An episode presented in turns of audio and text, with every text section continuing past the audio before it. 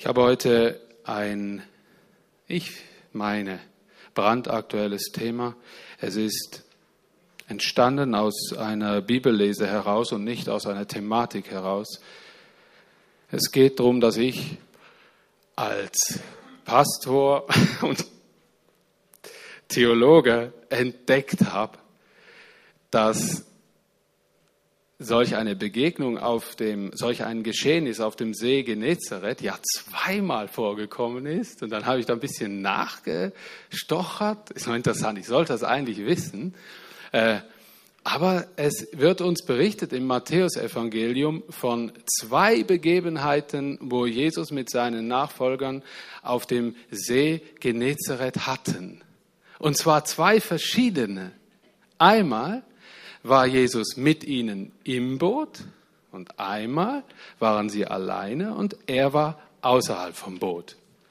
Matthäus 8 und Matthäus Kapitel 14, da wird das beschrieben. Und dann bekam ich dieses Thema, das mir während der Bibellese immer, wenn ich daran vorbeigesurft bin beim Lesen, das hat sehr, sehr viel alles mit Angst zu tun, im Umgang mit der Angst. Und darum heißt das Thema auch Ängste überwinden.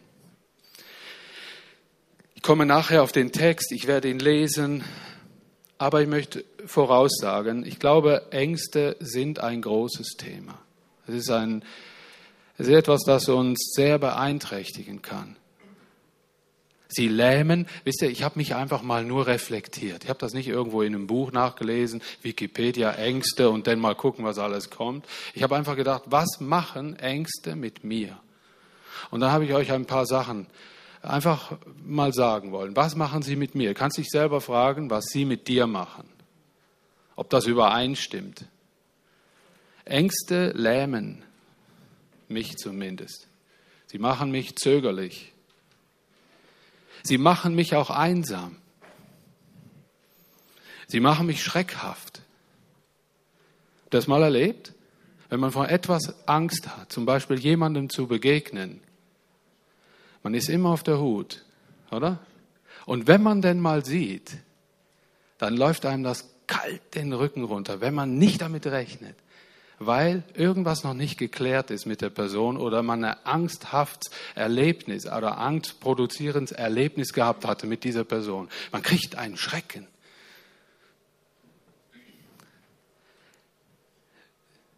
Sie behindert mich am Handeln. Sie unterdrückt meine Fähigkeiten. Sie fördert meinen Minderwert. Sie übt Druck und Zwang aus. Das versucht mal in ein Bild zu packen und bin auf folgendes Bild so gekommen. Kurzum, ich denke an ein selbst oder fremd errichtetes Gefängnis. Beides stimmt. Beides. Ein fremd oder ein selbst errichtetes Gefängnis, in das ich mich freiwillig einschließe um vor mir, den Mitmenschen und dem Leben sicher zu sein. Und wisst ihr, was wir nicht machen dürfen aus diesem Thema? Eine Bagatelle. Ich habe viel Menschen mit Angstzuständen erlebt und sie sind mir begegnet. Und ich habe gedacht, anfänglich in den ersten Jahren meines Pastorseins, beten wir doch, dann kommt Jesus, stillt den See und dann ist alles ruhig bis ich die Tragweite oft mal gesehen habe, wie tief diese Dinge gehen und was da alles mit verbunden ist. Und ich möchte kein Schreckgespenst daraus machen, aber ich sage euch, an was ich heute Morgen hundertprozentig glaube, ist, dass Jesus, Gott, auch heute noch die einzige Lösung ist für jede Form von Angstzuständen. Weil, und das kommt nicht von mir, weil Menschen, die darunter leiden, mir gesagt haben, wenn der Friede Gottes in mein Leben kommt, habe ich diese Zustände zwar immer noch, habe aber trotzdem einen inneren Frieden, bin nicht so haltlos wie ohne Gott. mag verstehen, wer das verstehen kann. Ich kann es auch nur teilweise verstehen, aber ich weiß, dass dieser Gott, der im Zentrum eines Menschenlebens ist, genau da sein möchte, uns aber nicht in allen Fällen von allen Pressalien befreit. Er will der Gott in jeder Lebenssituation sein. Und er entscheidet, ob er da drin bleiben will oder ob er den See stillt, den Sturm. Man könnte dem jetzt vielleicht so sagen, das ist, Dani, das ist Erfahrungstheologie. Ist ja keine Erfahrungstheologie. Denn auch die Bibel verschont uns von solchen Geschichten nicht, dass Gott zwar da war, aber die Umstände haben sich nicht geändert. Und er etwas damit verfolgt hat, ein Ziel. Ich lese euch eine Geschichte vor von Philippa Henna heißt sie. Philippa Henna, die singt in irgendeiner bekannten Musikgruppe in Amerika und Leute, da bin ich eine echte Pfeife. Darum wage ich mich da gar nicht aufs Gelände raus. Die singt irgendwo mit und wenn man die Gruppe, glaube ich, nennen würde, würden ein Haufen Leute die kennen, aber es ist ja was jetzt. Philipp Philippa Hannah tourte in ihrer noch jungen Karriere bereits mit Lionel Richie. Doch die Vergangenheit der Britin war schwierig. Wegen Ängsten konnte sie nicht aus dem Haus und musste das Studium abbrechen. Sie stellte die große Frage des Lebens. Heute findet sie ihre Identität nicht im Stehen auf der Bühne, sondern im Singen für Gott. Mein Vater war Musiker, berichtet sie, und wir gingen zusammen zu Shows. Ein Gespräch mit dem Christian Today. Meine Mutter unterrichtete in der Schule und sie zeigte sich dem Glauben gegenüber offen, doch wir gingen nicht in die Kirche. In ihren Teenagerjahren durchlebte sie holprige Zeiten, was nicht unüblich ist, mich beschäftigten Selbstzweifel. Ihr Musikstudium musste sie abbrechen, ihre Ängste führten dazu, dass sie das Haus nicht mehr verlassen konnte. Große Fragen. Ihre Ängste rührten unter anderem von der großen Frage her, die sie das, an das Leben hatte. Warum sind wir hier? Woher kommen wir? Was ist der Sinn des Lebens?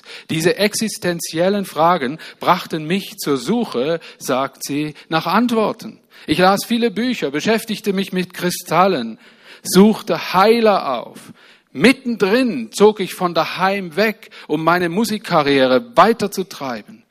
Zu allem kam noch eine unglückliche Beziehung. Den Tiefpunkt erreichte sie mit 19. Da traf ich ein paar christliche Musiker und mir um, imponierte ihre Begeisterung und ich beneidete sie um ihren inneren Frieden. Ich war eine besorgte, ängstliche Person. Dadurch war ich neidisch auf ihre Sicherheit. Hannah begleitete diese jungen Musiker zu ein paar Veranstaltungen, darunter ein Worship-Event, in einer christlichen Gemeinde. Nur eine Person stand mit einer Gitarre auf der Bühne. Doch die Worte prickelten in meinem Herzen. Es ging darum, die Lasten, die man trägt, bei Jesus abzulegen. Da kam der Moment, in dem ich dachte, wenn das real ist, dann will ich genau das, denn das ist es, was ich brauche. Sie betete die Worte, die ihr gerade so einfielen. Gott, wenn du real bist, wenn es dich wirklich gibt und ich ein neues Leben haben kann, dann gebe ich dir meines jetzt gern. Da tausche ich gern. Das sei übernatürlich gewesen und am nächsten Tag begann sie mit dem Lesen in der Bibel. Früher las ich bereits einmal drin, ohne was zu verstehen. Jetzt machte das alles Sinn. Sie sprach zu mir und sie veränderte mich. Und ich hatte keine Ängste mehr. Ein schöner Bericht dieser Frau. Und hätte gern die erste Folie, das wäre nett. Hier seht ihr nochmal die zwei Bibelstellen, an dem eben eine stürmische Begebenheit auf dem See Genezareth beschrieben wird. Ich frage euch jetzt mal, jetzt mal zu Anfang, um damit auch am Schluss etwas zu verbinden. Ich frage euch mal, Vor was habt ihr Angst? Wisst ihr, ich habe vorher von dem geredet, was Angst in mir auslöst. Und die Frage ist eine andere. Wovor habt ihr denn Angst?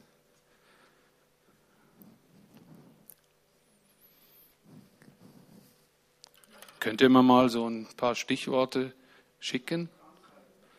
Krankheit.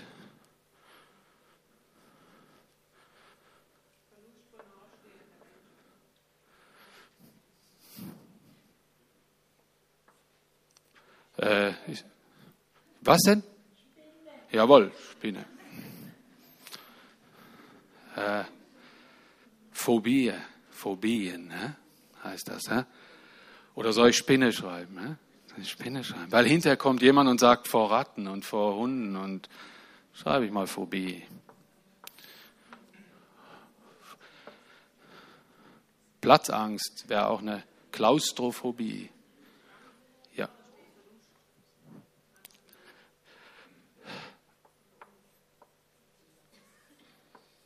Ihr wisst, dass meine Schrift gar nichts nützt, wenn wir etwas nachschauen. also, noch mehr gibt's? Versagen, das ist auch very common, leider. Versagen und daraus resultiert dann oft Ablehnung.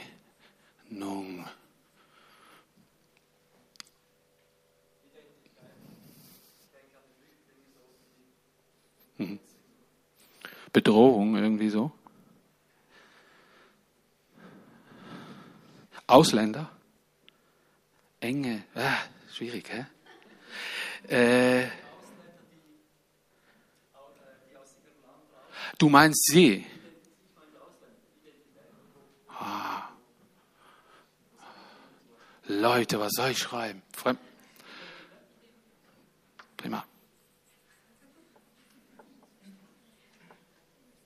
Ja, weißt du, ich würde jetzt schreiben, weil ich das selber kannte.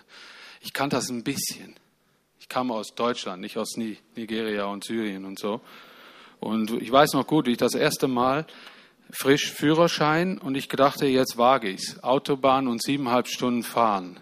Hey Leute, habt ihr schon mal so viel Tode gest Ich habe gedacht, wenn der jetzt eine Krise hat, mein Fiesta, mein schöner blauer Fiesta, dann stehe ich wirklich nichts mit Gott vertrauen und so und er kennt die Zündung und den Motor und sowas. Ich habe gedacht, nee, wenn der nur, ich habe alles gemacht, dass das Ding läuft und hoffentlich finde ich's. Kein Navi, gell? Heute Doing, Navi, alle verlassen sich auf das Navi.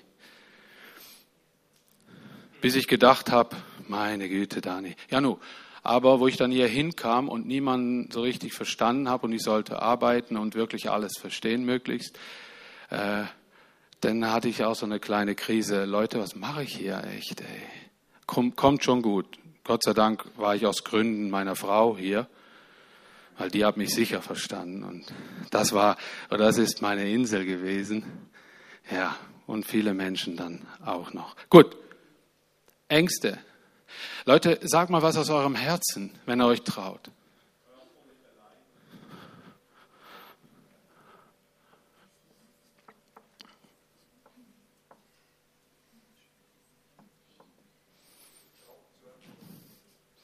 Also Arbeitsstellenverlust, kann ich so schreiben? Ja. Job. Aha, Job, Zukunft. Nee, das ist nicht dasselbe.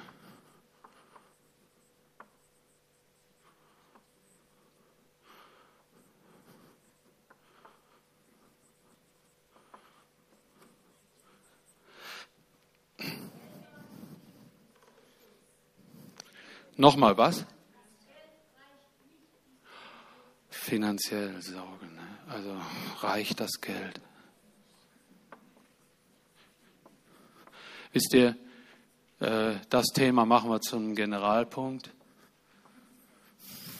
weil es äh, garantiert auch so eine gewisse Angst vor der nächsten Steuerrechnung und die nächste Krankenkassenerhöhung. Und verglichen mit unserem Lohn, der gleich bleibt, kann das einem schon Angst bereiten wir machen, wir haben das auf einem sehr hohen Niveau. Das muss ich mir auch immer wieder sagen.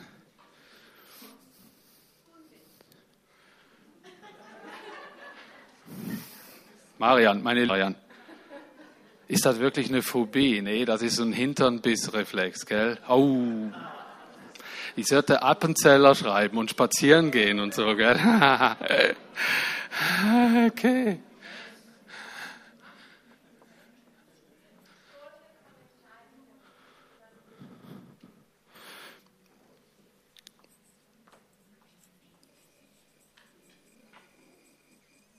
So, fertig. Das gibt Folgen. Sonst endet das, wisst ihr ja, bei meiner Predigtweise in einem Desaster im Zeitlichen. Ich möchte drum,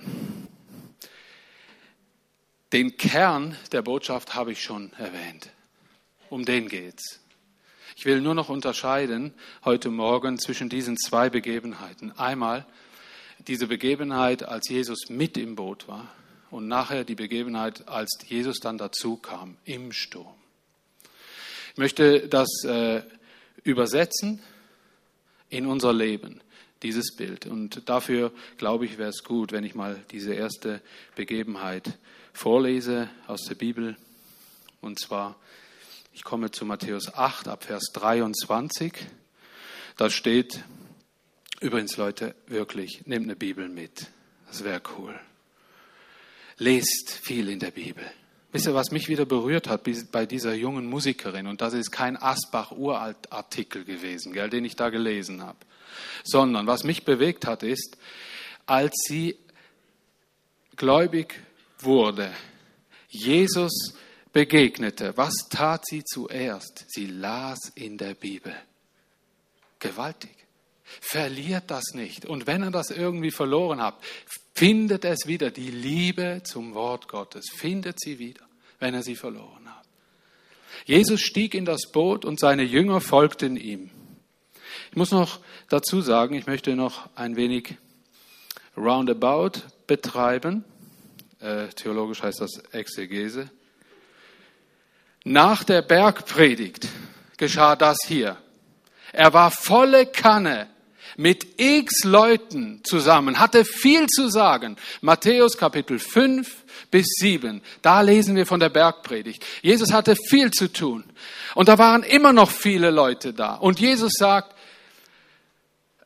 ah, komm, lass uns ins Boot steigen und über den See fahren, damit ich Ruhe habe.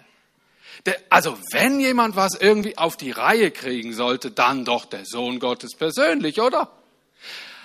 Aber Jesus entschied, ich habe jetzt Rummel gehabt und jetzt brauche ich Ruhe.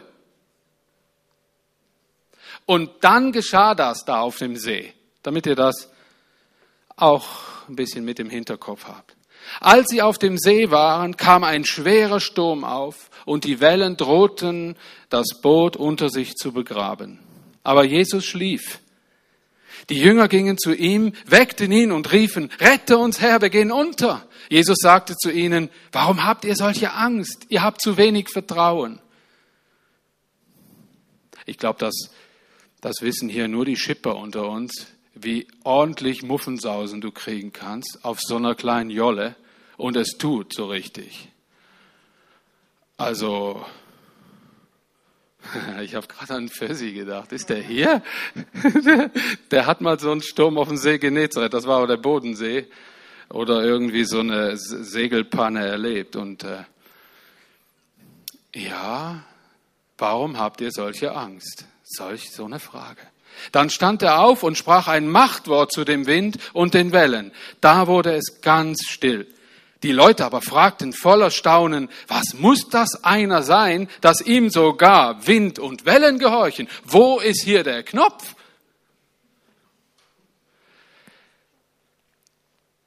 Kennen wir, kennen viele von uns die Begebenheit. Und ich möchte das eben übersetzen. Der See, nehmen wir den als unseren Alltag, das Boot, wir selbst, wir selbst unser persönliches Gefäß und Jesus, Gott, der bei uns ist. Und jetzt zu dieser Geschichte ein paar, drei so Dinger, die da rausstechen. Auch wenn Jesus in unserem Lebensboot sitzt oder schläft, wir werden vor Lebensstürmen nicht verschont. Mit Jesus durchs Leben schippern bedeutet nicht sturmfrei unterwegs zu sein. Mit dem Glauben. Im Glaubensleben ist der Weg das Ziel. Ich kann zum Beispiel, ich habe mal gedacht, wenn ich immer nur dran denke, dass die Ewigkeit auf mich wartet, dann kriege ich das hin mit meinen Sorgen. Und dann kam die nächste Sorge. Leute, ich habe gedacht, so einfach ist das nicht. Ich gebe ja vielen Menschen dann auch Rat und sage, hey, jetzt ist wichtig, dass du erkennst, wo immer, in welcher Situation du auch immer bist, du bist letztlich immer in Gottes Hand.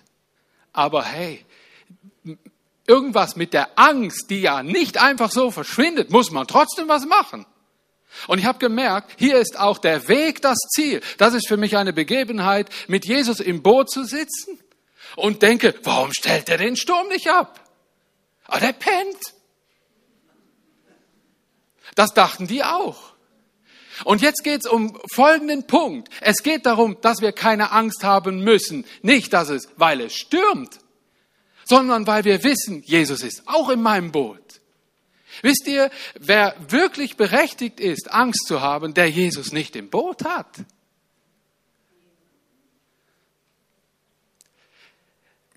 Außenstehende denken, was haben die mit ihrem Jesus? Hey, der Glaube ist ja schön und gut. Es gibt es Menschen, die Gott nicht kennen, die stellen diese Fragen. Aber sie sind auch in schwierigen Situationen. Und dann kommt die Frage doch, und wenn es Gott wirklich gibt oder geben sollte? Ich sehe, du hast auch Probleme und du hast auch Situationen, die du nicht einfach so lösen kannst, aber du kannst zu diesem Gott gehen und das besprechen mit dem. Und der hilft dir, der ist dir nah, du hast irgendwie einen Frieden, wenn ich ihn dann hab. ist der so oft bin ich durch schwierige Zeiten so durchgekommen, dass ich irgendwo innerlich dann doch gesagt habe, Jesus, komm und wenn jetzt alles schief geht, du bist doch da. Du hast mir schon immer geholfen, Herr. Danke vielmals. Und jetzt rege ich mich nicht mehr auf und jetzt stehe ich dahin und dann kommt das, was einfach kommen muss und dann erwarte ich dich und wenn ich versage, dann versage ich. Und mal gucken, wie ich damit umgehe aber ich weiß, du bist da. Und wisst ihr, da braucht es oftmals Menschen, die einem das dann sagen müssen. Das kann man dann nicht immer selber kreieren. Da braucht man einen Mensch, der einen einfach mal umarmt und sagt, hey, Kopf hoch, komm, weiter geht's. Der Glaube ist keine Scheinwelt in der Realität. Er lebt mit Jesus in guten und schlechten Tagen. Der Glaube bietet ewiges Heil und keine Garantie auf Heilung oder Lebensveränderungen. Wenn unser Boot einmal vergeht, werden wir bei Jesus in der Ewigkeit sein. Übrigens, auch Flauten sind anspruchsvoll. ich war mal segeln mit ein paar Leuten, also ich bin mitgegangen und da war Flaute. Muss man auch irgendwie hinkriegen, mit Flaute segeln. Ich bin wirklich kein Segler, aber äh, die Segler lieben Flauten nicht, aber können dann froh sein, wenn sie einen Mixer hinten am Bug haben. Ein. Aber ich habe ich habe gestaunt, das muss ich noch mit reinpacken. Gestaunt. Ich war mal mit einem Skipper unterwegs, das war vom Vorstand aus, und er hat gesagt, äh, die Kunst des Segelns besteht auch ein wenig darin, auch in einer Flautenphase gut zu steuern, das Boot im Griff zu haben. Weil es ist inter interessant, wie wenig Wind reicht, um so ein Riesenschiff zu bewegen. Ich erlebe das auch oft geistlich. Wisst ihr, was sträflich ist? Allein das ist sträflich und dumm, wenn man das Segel nicht hisst. Das ist dumm. Und nicht bei, bei Flaute rausgefahren zu sein. Ich weiß nicht, Ich glaube, das ist zumindest meine Logik. Wir sollten Segel setzen, weil der Geist Gottes weht. Das ist nichts Problem. Das sind so viele Bilder, ich will das nicht überfrachten, weil das gehört sich nicht. Der zweite Punkt unter dem Thema Jesus im Boot. Jesus ist in jeder Lebenslage bei uns und er hat keine Probleme damit, in Stürmen ein Nickerchen zu machen. Definitiv nicht. Obwohl man sagen könnte, der hatte ja auch viel zu tun. Nur ist das nicht die beste Voraussetzung. Ich weiß nicht, wie groß das Schiff war. Keine Ahnung, aber das muss ordentlich gerappelt haben. Braut sich der Himmel zusammen, dann besinnen wir uns drauf, dass Jesus ja mit uns im Boot sitzt.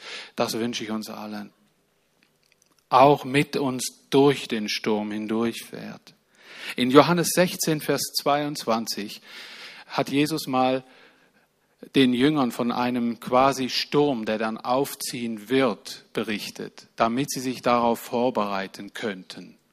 Wir sind ja jetzt in solch einer Aktualität, wo man äh, sah, dass der Hurricane Richtung Mexiko unterwegs war. Und dann hat man in den Medien schon gesehen, was die so alles vorbereitet haben. Eine ganze Stadt evakuiert, man hat sich darauf vorbereitet, oder? Und Jesus hatte seine Jünger darauf vorbereitet, dass eine wirklich windige und stürmische Zeit kommen würde. Sie konnten sich nicht genau vorstellen, wie das genau ablaufen würde. Er meinte die Kreuzigung und nachher die Verfolgung der Gemeinde. Eine wirklich stürmische Zeit. Und er hatte sie x-mal darauf vorbereitet. Und ein Kernkapitel der Vorbereitung wird uns im Johannes Kapitel 16 wird sehr viel klar, wenn wir es unter diesen Umständen lesen, dass Jesus seine Leute vorbereitet hat auf eine wirklich schwierige Zeit. Da hat er unter anderem dann geschrieben, so wird es auch gesagt, so wird es auch mit euch sein, ihr seid jetzt voll Angst, aber ich werde euch wiedersehen. Denn dann wird euer Herz voll Freude sein und diese Freude kann niemand von euch nehmen. Das war zum Beispiel solch ein Ding. Und dann riefen sie, rette uns Herr, wir gehen unter. Wisst ihr, was mir aufgefallen ist? Immerhin bitten sie einen Nichtfischer um Hilfe. Der hatte eigentlich keine Ahnung. Der war schon was vom Beruf, aber nicht Fischer. Jesus war Handwerker. Gell, nicht vergessen. Das war dann kein Bürogummi, gell? Die sind sehr wichtig und ich bin einer. Die sind sehr wichtig. Wer wird mir ja selber? Ja, aber er war Handwerker, aber nicht Fischer. Aber ihre Einschätzung über die Kraft Jesu war ihnen nicht abhanden gekommen, oder? Das war doch super.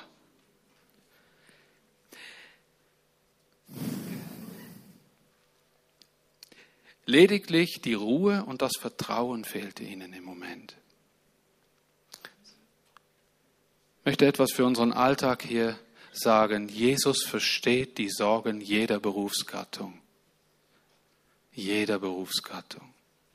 Darum gehen wir davon aus, dass er auch alle Art Ängste kennt. Jesus sagte zu ihnen, warum habt ihr solche Angst? Ihr habt zu wenig Vertrauen. Wisst ihr, was ich schön finde? Dass er sich nicht wieder hingesetzt hat und gesagt hat, jetzt lernt mal Vertrauen. Das ist sensationell. Hey, Leute, das ist seelsorgerlich, nicht unerheblich, was da passiert. Es gibt Situationen, da kann man nicht einfach aufstehen und mal schnell Vertrauen lernen im Sturm.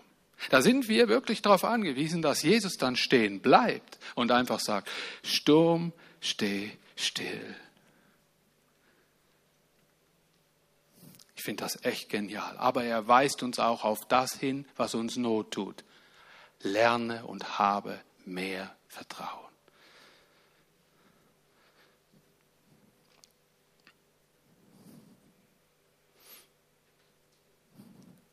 Ich las in einer Apothekerzeitschrift vorgestern Folgendes über Angstzustände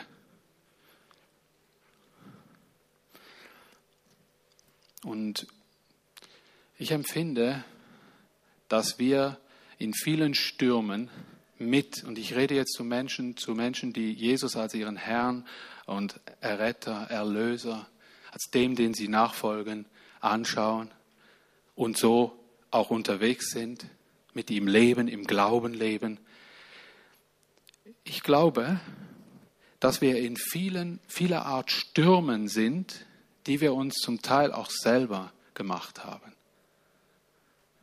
Da kommen wir nicht dran vorbei, aber ich glaube, das ist mir aufgefallen, als ich den Artikel über Angstzustände und Vorbeugung und Entkräftung gelesen habe. Und ich nehme nur drei Punkte mal raus. Da, schreibt der Autor, die Autorin, weiß nicht genau, gehen Sie jeden Tag ein paar Stunden offline. Vorgestern, gell? Nicht als Achtung, Handy kommt. Der Antichrist tut sein Werk und also Zeug. Gehen Sie jeden Tag ein paar Stunden offline.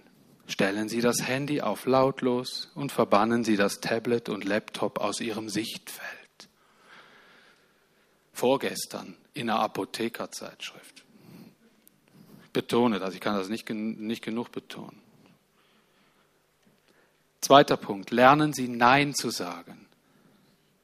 Sie sind nicht für alles und für jeden verantwortlich. Konzentrieren Sie Ihre Kräfte auf die Dinge, die Ihnen wirklich wichtig sind und die Sie nicht delegieren können. Dritter Punkt. Versuchen Sie nicht jeden Fehler und jeden Rückschlag als persönliches Versagen zu betrachten. Das ist schwierig.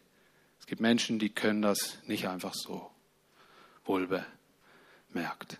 Niemand ist perfekt. Außerdem entpuppt es sich vieles im Nachhinein als weniger dramatisch, als es im ersten Moment schien.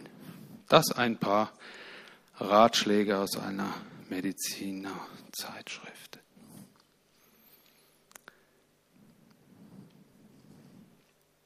Jetzt kommt noch die andere Situation, die nächste Folie, Jesus außerhalb vom Boot. Können wir auch ein paar Punkte mitnehmen. Das war jetzt eine andere Gelegenheit. Wisst ihr, wie die entstand? Die zweite Situation auf dem See. Man könnte eine zweite Predigt draus machen. Hatte ich gedacht, mache ich zuerst. Aber ich mache es nicht. Ich bin nur ein bisschen schneller durch mit dem nächsten Punkt weil mir das kompakt vorkommt und das muss so sein. Weil Jesus machte schon wieder diesen Trick. Wenn es ihm zu viel wurde, Leute, wir sind nahe am See, alle Mann an Bord und ab die Post. Ich brauche Ruhe. Ist nur in sich schon eine tolle Sache. Und das macht er. Er hätte ja auch sagen können, weichet, ich brauche Ruhe. Aber die Menschen waren so hungrig, da waren so viel. Stellt euch vor, das Elend. Er hatte lang gepredigt, jetzt komme ich zu dieser Situation, Jesus außerhalb vom Boot. Er hatte lang gepredigt und dann waren alle da, schon viel zu spät, alle haben Hunger und dann kommt die Brotvermehrung, die Speisung der 5000. Und dann wurde das noch erledigt ein Wunder, tolles Erlebnis. Und dann war Jesus wirklich müde und sagte, komm, lasst uns auf die andere Seite des Sees fahren. Und dann sagte er, und ihr fahrt schon mal vor, ich verstecke mich und bete. Übrigens, das ist mir auch ganz neu aufgefallen. Wie hatte er denn vor, auf die andere Seite zu kommen?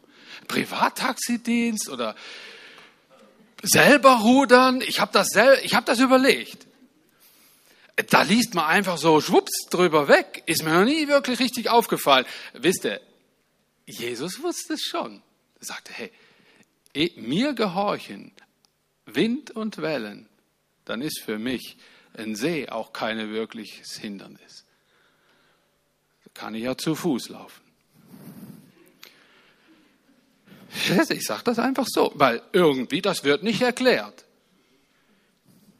Die Freunde Jesu fuhren voraus, ohne Jesus. Und wisst ihr, was ich auch noch genial finde? Da war niemand, ich hätte es mindestens Petrus zugetraut, dass er gesagt hätte, so pragmatisch wie der war, Herr, wie kommst denn du nach? Du bist ja nicht so der King im Rudern. Keine Ahnung, vielleicht ist es auch drum im zweiten, weil er zwischendurch doch mal gelernt hat zu rudern, vielleicht. Aber die folgten Jesus. Ich glaube, dass es, ich glaube tief drin, dass es ganz anders war. Die wussten, wenn er was sagt, Leute, kein Widerwort. Das kommt gut. Wie ist das mit uns? Wenn Jesus dir was sagt, hast du auch so, dass die Beziehung, das kommt gut.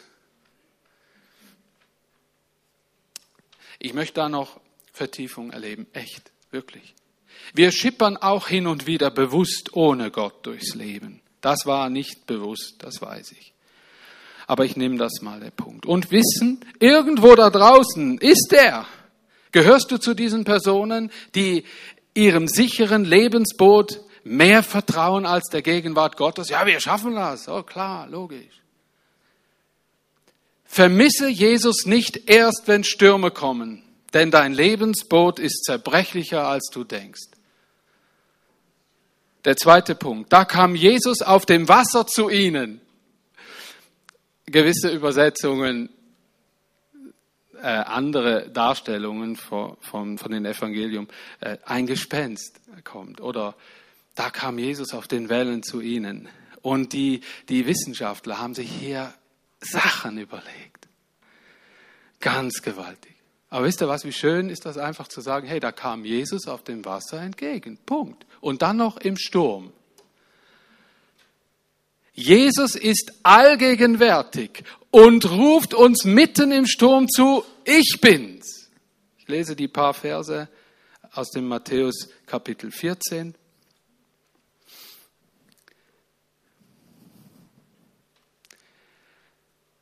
In der Letzt, Im letzten Viertel der Nacht, das ist Matthäus 14, Abvers 22, ich lese schon ein bisschen mehr rein in den Text, äh, kam Jesus auf dem Wasser zu ihnen. Als die Jünger ihn auf dem Wasser gehen sahen, erschraken sie und sagten, ein Gespenst!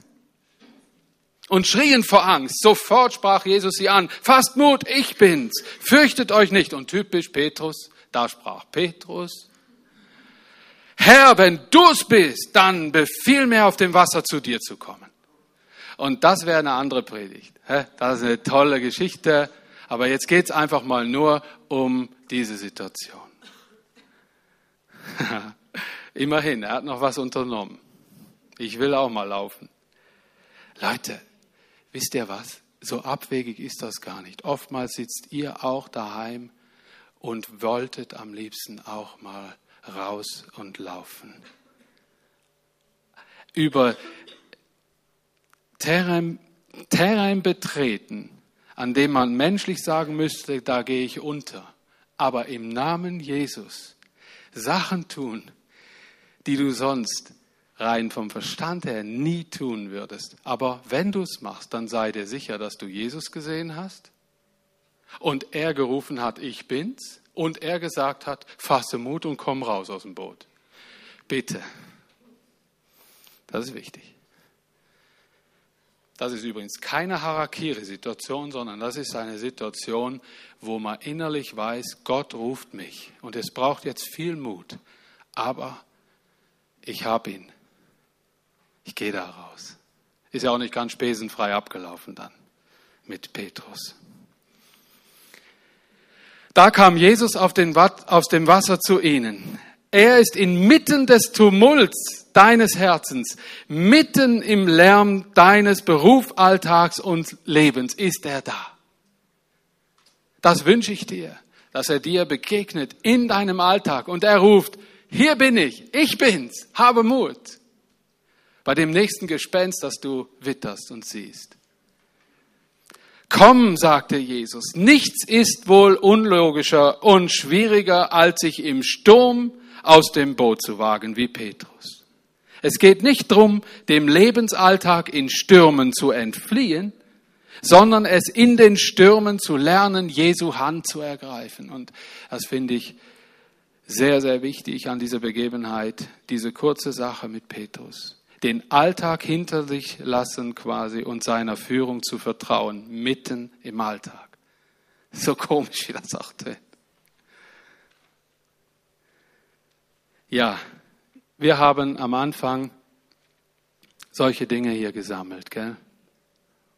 Angst, wovor? Und da sind wohl ganze Menge ganz wichtige Sachen dabei gewesen. Und wisst ihr, was ich mir wünschen würde? Dass wir an diese zwei Situationen denken. Jesus mit seinen Freunden auf dem See Genezareth. Dass wir einfach dran denken. Hey, Jesus ist in deinem Lebensboot. Verwundere dich oder verwundern wir uns nicht, dass es Stürme gibt wie Angst vor Versagen, abgelehnt zu werden. Wundere dich nicht, dass plötzlich eine Angst des Todes und des Verlustes über dich kommt. Der Weg im Glauben ist das Ziel, dann in dieser Situation zu erkennen, Jesus ist in meinem Lebensboot. Es ist solch ein Segen. Und ich predige hier nicht von hier vorne. Wenn du noch so Ängste hast, ist Gott nicht mit dir. Das wäre sowas vom falsch. Denn frage ich mich, wenn doch Jesus so nah bei den Jüngern war, warum hatten die dann, warum hatten die dann so eine Angst? Gerade nebendran gepennt, Jesus da.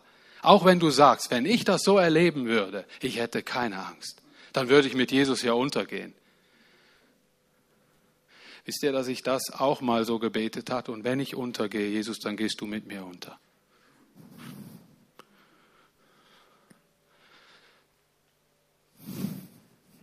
Aber ich glaube, da rede ich von Dingen,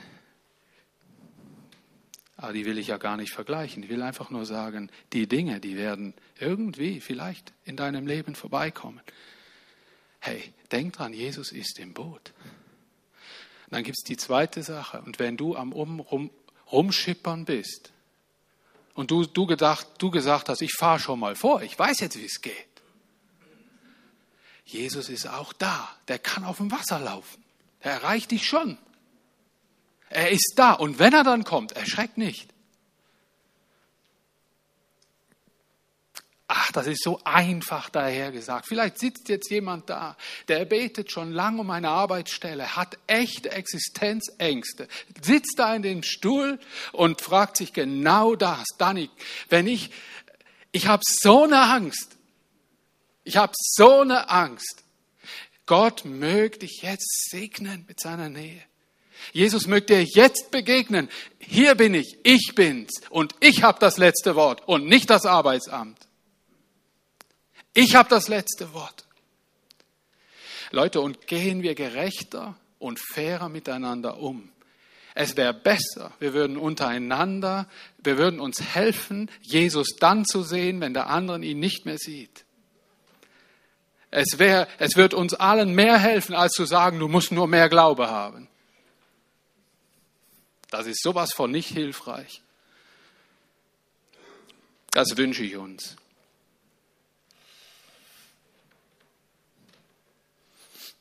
Ja, wäre schön, wenn ihr nach vorne kämtet. Wir haben noch Zeit für ein, ein Lied zur Vertiefung, Zeit, um das sacken zu lassen. Zeit, um an Jesus zu rütteln weil du fester Überzeugung bist, der ist in meinem Boot, aber der pennt. Wo ist er? Jesus, steh auf, gebiete den Wind und den Wellen. Und ich gebe euch einen Rat, nennt die Dinge beim Namen. Und sitzt nicht da und denkt euch die Sache. Steht auf und bittet drum. Holt ihn aus der Ecke. Jesus möchte uns begegnen und mögt das geschehen. Ich werde dann mit einem Segen auch von dem Johannes Kapitel 16, den ich so tröstlich finde, auch für die Jünger und das, was kommen wird, einen Segen weitergeben. Hey, und wenn ihr Gebet braucht, gell, das gilt immer. Das ist nicht nur, wenn der Martin was sagt, wenn der Dani was sagt oder so. Während den Lobpreiszeiten beten wir, segnen wir. Wir können auch solche Situationen ins Gebet nehmen. Haben nicht mehr viel Zeit, aber vielleicht brennt's bei dir, komm nach vorne, lass für dich beten. Jetzt äh, das Gebetsalige, wo mir jemandem, wo ganz stark am Rudern ist, eine Familie, einfach können beistehen und Fürbitte halten. Jemand hat aufs Herz bekommen, dass für diese Familie zu beten. Und ich sehe uns als Gemeinde auch ein bisschen so, dass wir können sagen, wir müssen nicht alle Details wissen. Verstehen ihr? Wir müssen einfach nur realisieren, dass da jemand am Rudern ist wie verrückt. Und wir haben da nicht zum ersten Mal supportet und Unterstützung. Für da ist, denke ich, wir als Gemeinde dürfen dort auch eine Stärke haben für Leute vor Gott stehen. Und William, dies alles habe ich euch gesagt, damit ihr in meinem Frieden geborgen seid. In der Welt wird man euch hart zusetzen, aber verliert nicht den Mut. Ich habe die Welt besiegt, sagte Jesus zu seinen Freunden.